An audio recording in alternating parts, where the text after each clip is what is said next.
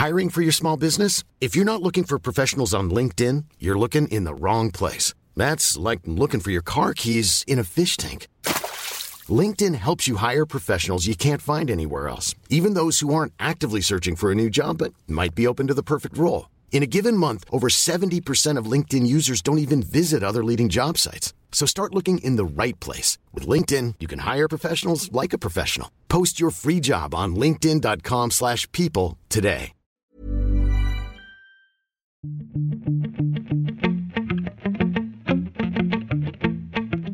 Salut, c'est Thomas Rozek. Vous avez peut-être vu passer ces dernières semaines une vidéo virale postée par un grand constructeur américain qui présentait les dernières avancées de son programme de voitures autonomes. Vous savez que c'est le grand fantasme des industriels du secteur en ce moment qui rêvent déjà à des routes où ce seraient les bagnoles qui nous piloteraient et non plus l'inverse. Et dans cette vidéo donc, Ford, puisque c'est lui dont il s'agit, imaginez ces véhicules du futur circulant sur des voies sans feu rouge, puisque les équipements de ces voitures rendraient cet outil obsolète. Et par ailleurs, dans plusieurs villes, notamment en France, on réfléchit à la possibilité de supprimer les feux tricolores. Ça peut paraître anecdotique, en réalité c'est une vraie recomposition de notre paysage urbain qui se dessine. Mais tout de même, est-ce que c'est seulement faisable de se passer de feux rouges? Est-ce que le sujet est suivi de près par les pouvoirs publics? Et enfin, quel modèle imagine ceux qui planchent concrètement sur ce sujet? Ce sera notre épisode du jour. Bienvenue dans Programme B.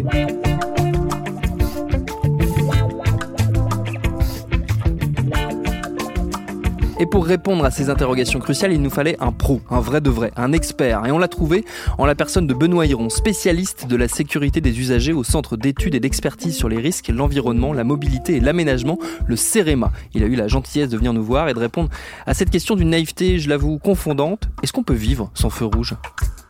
À l'heure actuelle, pas tout à fait. Ça dépend où on habite. Dans un village rural, il n'y a aucun problème.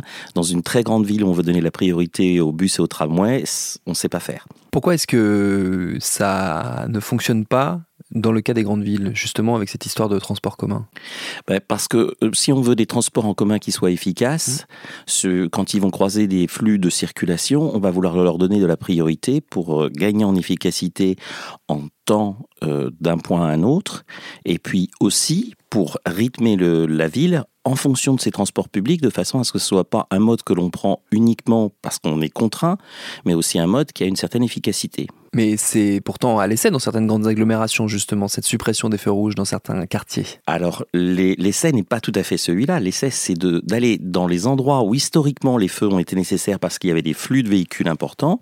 On a réussi à apaiser la circulation aussi bien en vitesse et en trafic. Et les feux qui étaient nécessaires ne le sont plus si on prend les critères classiques d'installation des feux. C'est-à-dire qu'on n'a plus assez de trafic motorisé qui justifie de maintenir ces feux. Mais il faut voir que si les feux disparaissent à ces endroits-là, ils vont être réutilisés ailleurs parce qu'il y a d'autres endroits où on en aura besoin. Donc la question, c'est l'efficacité des équipements que je mets. La ville se restructure, elle évolue, et il y a des endroits où la circulation on a réussi à la calmer. Ces endroits-là, les feux, c'est pas raisonnable de les conserver, ça coûte très cher à la collectivité, donc il faut faire des choix, et quitte à faire des choix, il faut les mettre là où on en a réellement besoin. Est-ce que ça veut dire qu'il y a moins de feux tricolores en France aujourd'hui? Non, le volume de feu augmente parce que nous avons des programmes dans beaucoup de villes où on est en extension des réseaux de bus à haut niveau de service, de tramway ou, comme certaines villes les appellent, les chronobus, les lianes, c'est-à-dire d'augmenter la performance des lignes de bus classiques en leur donnant justement de la priorité au feu. Mais est-ce que tout ça, cette, démarche justement de, de, de, faire diminuer la présence des feux tricolores dans certains endroits, n'entre pas en contradiction justement avec le besoin pour le coup plutôt écologique, de d'avoir de, plus en plus recours aux transports en commun euh, ben Non, parce que les transports en commun, on sait que toutes les rues n'auront pas des transports en commun. Mm. Donc sur celles où il y a besoin, il faut mettre des moyens pour que ce soit efficace. Et puis celles où il n'y a pas besoin, euh, lorsque vous n'avez plus de trafic, vous, au lieu de 10 000 véhicules, vous arrivez à 200 véhicules, vous comprenez que assez souvent les véhicules vont s'arrêter, faire tourner leur moteur, alors qu'il n'y aura pas un piéton, pas une voiture, rien qui justifie l'arrêt. Donc on va apprendre aux gens d'une certaine façon, on va les inciter à ne pas respecter le feu, alors que là où il y a besoin de le respecter en permanence, il ben, faut qu'il soit présent. Les, feux qui n'ont aucune crédibilité, euh, certes, il faut respecter la règle, mais pour qu'une règle soit respectée, il faut qu'elle soit respectable, il faut qu'elle ait encore un signe. Comme l'être humain, ben, il est plutôt intelligent, il a tendance à réfléchir, mais pourquoi ils m'ont mis ça? Et il ne regarde pas l'historique qui a expliqué qu'en 1970, on a décidé de mettre un feu parce que ça se nécessitait. Il regarde la situation en 2018 et il se dit, il y a quelque chose d'incohérent. Et donc, bah, je vois qu'il n'y a absolument personne, qu'il n'y a aucune justification. Et je vais prendre des risques. Sauf que la prise de risque, quand on s'habitue à la prendre, on va la prendre aussi à des endroits où on ne doit pas la prendre. Donc, il est mieux d'avoir un système qui soit propre et clair, c'est-à-dire qu'on utilise les équipements tels que les feux au bon endroit, là où j'ai besoin de gérer le trafic. Il faut savoir que les feux, euh, ce n'est pas un équipement avant toute sécurité, c'est un équipement de gestion de trafic. Vous hmm. connaissez l'histoire des feux, comment on est arrivé Justement, c'était ma prochaine question. Comment, comment on a eu l'idée des feux tricolores? Euh, Tout simplement parce que historiquement, on mettait un policier au milieu du carrefour. Et puis, il y avait un certain nombre de policiers qui décédaient parce qu'ils se faisaient rentrer dedans. Et il y en a un euh, qui, a, commencé à comprendre que si lui se mettait sur le côté et qu'il arrivait à actionner quelque chose qui était au milieu de la route, eh ben pour sa vie, c'était mieux. Et donc, c'est un équipement de sécurité, mais pas pour les usagers hmm. qui étaient dans le carrefour, mais pour le policier. Donc ça, on l'a un peu oublié. Et on a des gens dus à une partie de notre éducation, quand vous étiez enfant, on vous a dit euh, si tu veux être en sécurité, traverse sur le passage piéton.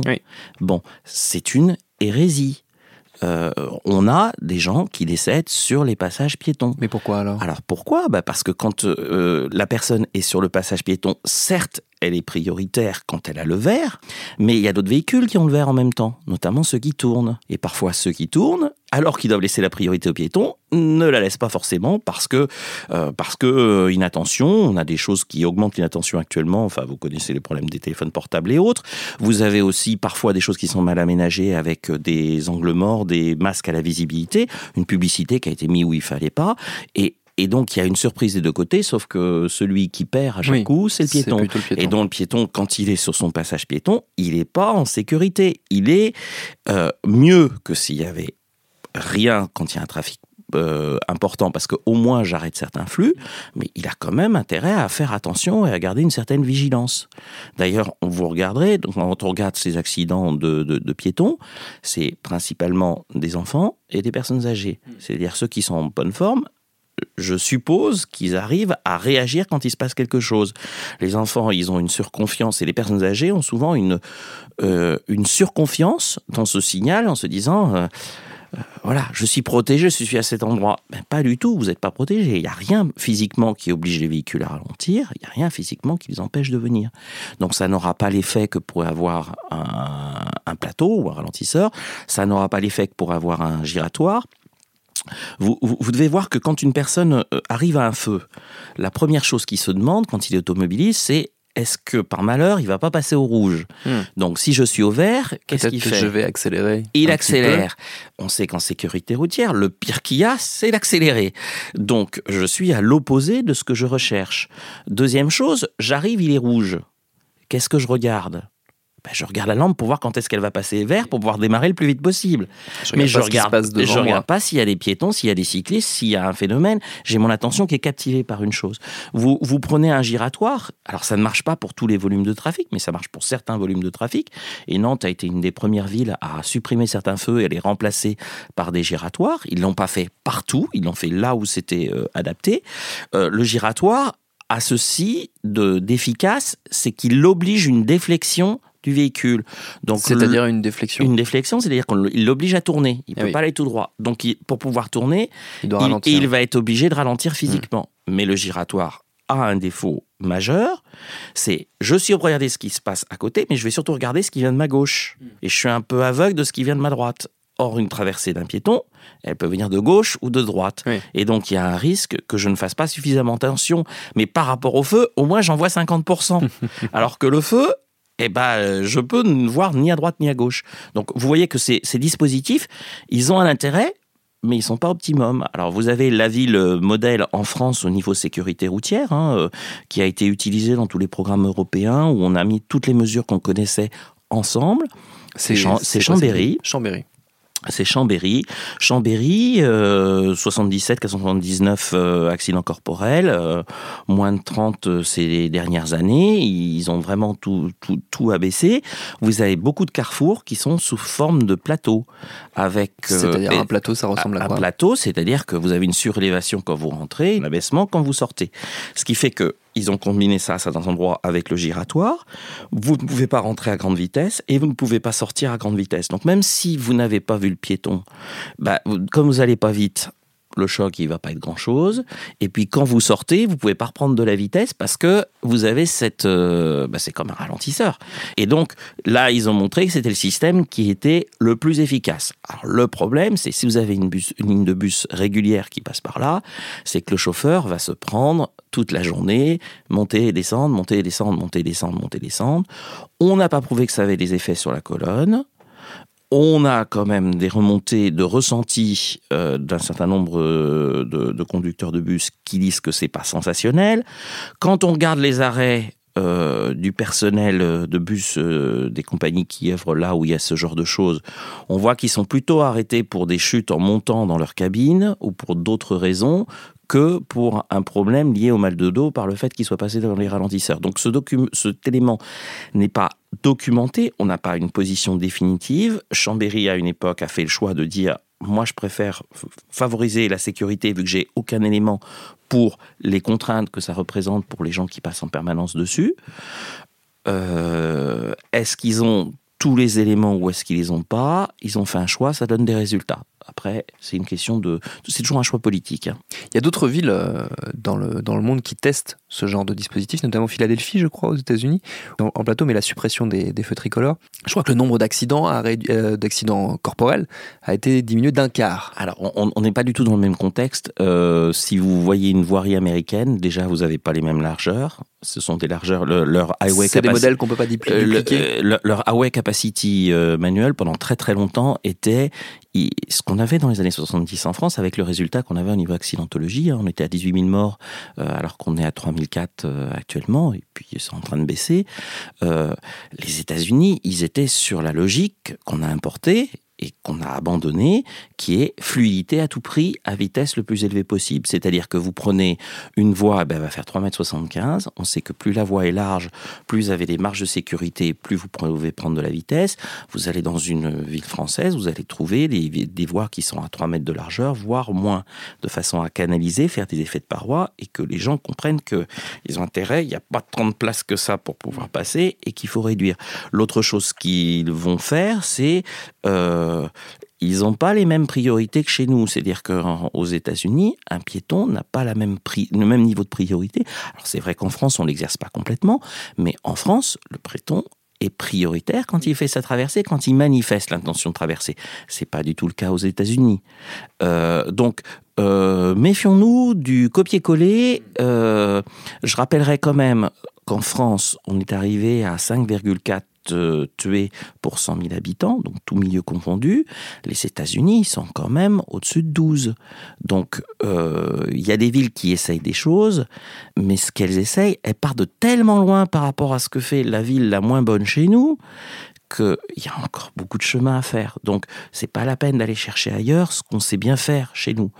Par contre, on peut peut-être regarder en Europe et là, en Europe, on va voir d'autres choses dont on s'inspire hein, depuis les années 80. Aux Pays-Bas, notamment, il y a des tentatives? Les, Pays-Bas, on est plus qu'à des tentatives. Aux Pays-Bas, vous avez déjà plus de 70% de la voirie qui est à 30 km heure, ça, ça a été résolu dans les années 90. Dans les années 90, en France, on s'est donné les mêmes objectifs euh, au niveau du CEREMA, donc qui était le, le CERTU à l'époque. Donc c'était la doctrine du ministère des Transports. Et puis les collectivités ont mis du temps à s'en saisir. Des villes qui ont réellement appliqué ça, pour l'instant, c'est Lorient, ça a été résolu, c'était 2010, euh, on va dire, euh, où ils ont dépassé ce niveau-là. Après, les autres agglomérations, on est au mieux à 50%. C'est en train de bouger très vite sur Paris, mais ça a bien bougé dans tout l'Est parisien. L'Ouest parisien, c'est en train de se faire, mais ça, prend du temps, parce qu'il faut le faire correctement. Mais on voit qu'il y a 20 ans de décalage par rapport aux, Pays-Bas. Mais vous pouvez prendre la Suisse, vous prenez Zurich, euh, c'est fait. Vous prenez un certain nombre de villes en Allemagne, c'est l'histoire ancienne. Euh, nous, nous avons toute la doctrine. Après, il faut mettre en place, il faut réussir à expliquer, et à convaincre les il faut réussir à convaincre.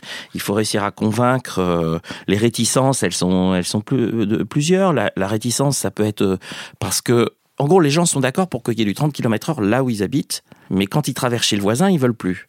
On est pour l'égalité à condition que ça s'applique aux autres. Et on retrouve ce système aussi dans la façon dont on arrive à faire évoluer euh, la voirie. Donc ça prend du temps, ça demande de convaincre, mais en même temps, quand on regarde les systèmes faits à l'étranger, qui sont les mêmes que ceux qu'on envisage en France ou qu'a fait Grenoble Métropole, par exemple, qui est sur ce chemin, euh, il reste des axes qui sont à 50. Donc quand on parle du 30, c'est la voirie résidentielle, on va dire, en, schématisant, quelques voiries secondaires, mais les grands axes, on continue à être sur des axes, bah, il faut bien pouvoir euh, irriguer l'agglomération. Or, euh, les personnes, ils ont l'imagination, dans leur imagination, ils ne pourront plus sortir de chez eux. Donc on a des mythes à déconstruire, mais c'est assez compliqué. Il y a un autre élément qui va rentrer en ligne de compte dans les années euh, à venir. Certains constructeurs réfléchissent déjà à l'évolution euh, des villes, notamment avec l'arrivée possible des véhicules autonomes. Je sais que c'est le cas notamment de Ford qui travaille sur, sur justement cette disparition possible des feux tricolores. Est-ce que ça c'est une, réalité qui est prise en compte ou ça reste encore de la, de la science-fiction pour l'instant? Alors, pour le véhicule autonome, on a beaucoup de soucis. On a une technophilie euh, béate euh, de beaucoup de personnes. certes, le véhicule autonome va apporter des choses, mais il faut quand même prendre en compte plusieurs éléments. Euh, bon, il y a les problèmes d'énergie, il y a les problèmes d'impact environnemental, je ne m'étendrai pas là-dessus. Si euh, le véhicule autonome est vu euh, comme étant le substitut au véhicule individuel, on sait que dans les centres-villes denses, on n'arrive pas à stationner tout le monde, on n'arrivera pas à faire circuler tout le monde. Si parce qu'ils sont en véhicule autonome électrique, ça veut dire qu'ils vont avoir accès à tous les espaces, bah, il n'y a pas assez d'espace disponible, on ne pourra pas pousser les murs c'est pas possible. Donc ça veut dire que ces véhicules autonomes n'ont d'intérêt que si on change complètement le mode de fonctionnement de ces véhicules, c'est-à-dire qu'on passe à l'autopartage, on passe plus à la propriété individuelle, et donc en volume, on ait beaucoup moins de véhicules qui soient présents pour qu'il y ait une certaine fluidité. Mais on a encore énormément d'étapes à mettre en place. Euh, vous avez entendu parler des dilemmes, vous avez entendu parler sur le fait qu'il y a un capteur. Pour l'autoroute, on va y arriver, il n'y a pas de piétons, il n'y a pas de cyclistes. Pour l'urbain, pour l'instant, on a énormément de chemin à faire. Un piéton peut arrêter un véhicule autonome, il suffit qu'il mette son pied. A priori, le capteur, euh, s'il arrive à le détecter, eh ben, il va arrêter le véhicule. Ben, votre véhicule, il n'avance pas. Donc, on a des problèmes. Vous le réglez jusqu'à quand? Jusqu'à quand le véhicule autonome doit choisir de foncer sur le piéton?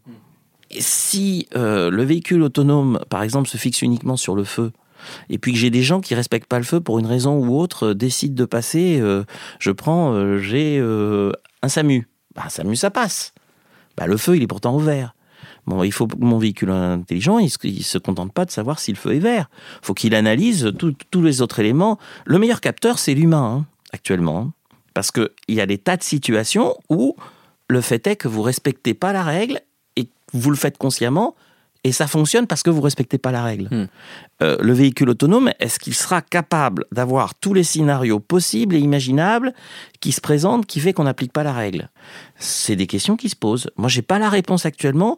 Je suis pas euh, si euh, convaincu que dans les dix ans, tout sera réglé. Je pense que ça prendra plus de temps. Et euh, la dernière fois que j'étais à l'OCDE, c'était un groupe sur euh, euh, le Safe System, c'est-à-dire le système sur la vision zéro en sécurité routière. Le directeur de RoNCAP, donc euh, RoNCAP, c'est le système qui teste les voitures, qui donne les étoiles sur le niveau de sécurité. Il nous disait que le véhicule autonome, c'était très bien, mais c'était pas avant 20 ans. Et pendant 20 ans, on peut pas rester à se tourner les pouces et à ne rien faire pour la sécurité de tout un chacun. Qu'on aurait un lot de morts quand même très important si on faisait rien et qu'il était temps d'agir et qu'on avait déjà énormément de possibilités d'action. Le bon usage du feu rouge en est un. Alors pourquoi on en arrive là euh, sur le bon usage du feu rouge? J'ai dit, il y a l'historique. Et puis il y a une deuxième chose, c'est que parfois, on a des gens qui ont été légers à une époque où il y avait des budgets qui étaient importants dans les collectivités, où en fin de réunion de quartier, il y avait quelqu'un qui se plaignait du il y a ceci, et la réponse c'était ben, on met un feu rouge. Ça a eu existé je ne peux pas dire dans quelle mesure, mais ça a eu existé. Et ben ces choses-là, quand on l'installe sur le moment, on a mal dépensé l'argent public, dans le sens au niveau efficacité pour le trafic, au niveau acceptabilité sociale, c'était peut-être très bien, mais ça a des coûts dans le temps. Et puis il y a un moment où le carrefour, il, a pris de l'âge, donc il faut réinvestir. Est-ce que je mets de l'argent dans la machine ici où j'en ai pas besoin alors que j'ai un autre endroit? Qui criant, où il y en a besoin, dans un contexte où on nous explique que les budgets sont en réduction dans les collectivités, eh ben on va devenir un petit peu plus exigeant sur où j'en mets, où j'en mets pas. Euh, on voit aussi dans les feux qui sont installés, en ce moment on a le salon des maires, allez sur les stands du Salon des maires, vous allez voir que certains maires euh, vont se retrouver avec des commerciaux qui vont leur vendre des feux à récompense, par exemple. Donc, système de, où on détourne les feux et on les utilise pour essayer de freiner les véhicules. C'est-à-dire que le feu est rouge et devient vert si la voiture arrive à la bonne vitesse. Bon, ce système, effectivement, il va ralentir un certain nombre de gens qui vont savoir Sauf que quand vous le mettez à un carrefour et que vous avez un piéton qui a commencé à traverser, eh ben le risque, c'est que le verre ne se déclenche pas parce qu'il y a quelqu'un. Et vous arrivez à une vitesse, vous n'avez pas commencé à freiner. Ben, ce jour-là, ça passera pas. Donc, euh, on peut observer à certains endroits des traces de frein, qu'on a mis ces dispositifs. Donc, ça, c'est le premier inconvénient. Et puis, le deuxième, ben, tous les maires n'ont pas des services techniques. Et quand on a des feux, il faut un service qui soit capable de le gérer 24 heures sur 24. Qui dit une gestion 24 heures sur 24, vous voyez ce que ça représente au niveau personnel. Hein, c'est toute l'année, 365 jours par an. Et ben, tout le monde n'est pas capable de s'offrir cela. Donc, on se retrouve aussi des dispositifs qui ont été installés euh, qui n'ont pas toujours été énormément réfléchis sur qu'est-ce que ça consiste. C'est pas le dispositif en lui-même, c'est le dispositif et toute sa vie. Et là, eh ben, il y a peut-être des choses qu'il faut aussi revoir, qui fait que certains feux sont à enlever.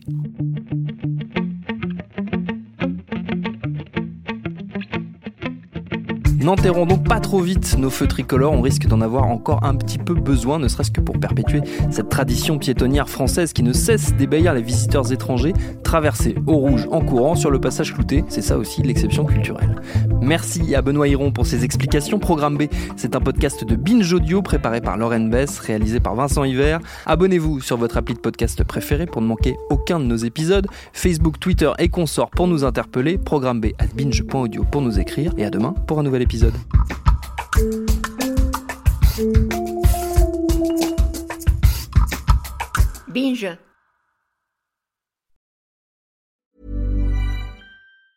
Hi, I'm Daniel, founder of Pretty Litter. Did you know cats tend to hide symptoms of sickness and pain? I learned this the hard way after losing my cat, Gingy. So I created Pretty Litter, a health monitoring litter that helps detect early signs of illness by changing colors, saving you money and potentially your cat's life. Pretty Litter is veterinarian developed, and it's the easiest way to keep tabs on your fur baby's health right at home. Go to prettylitter.com and use code ACAST for 20% off your first order and a free cat toy. Terms and conditions apply. See site for details.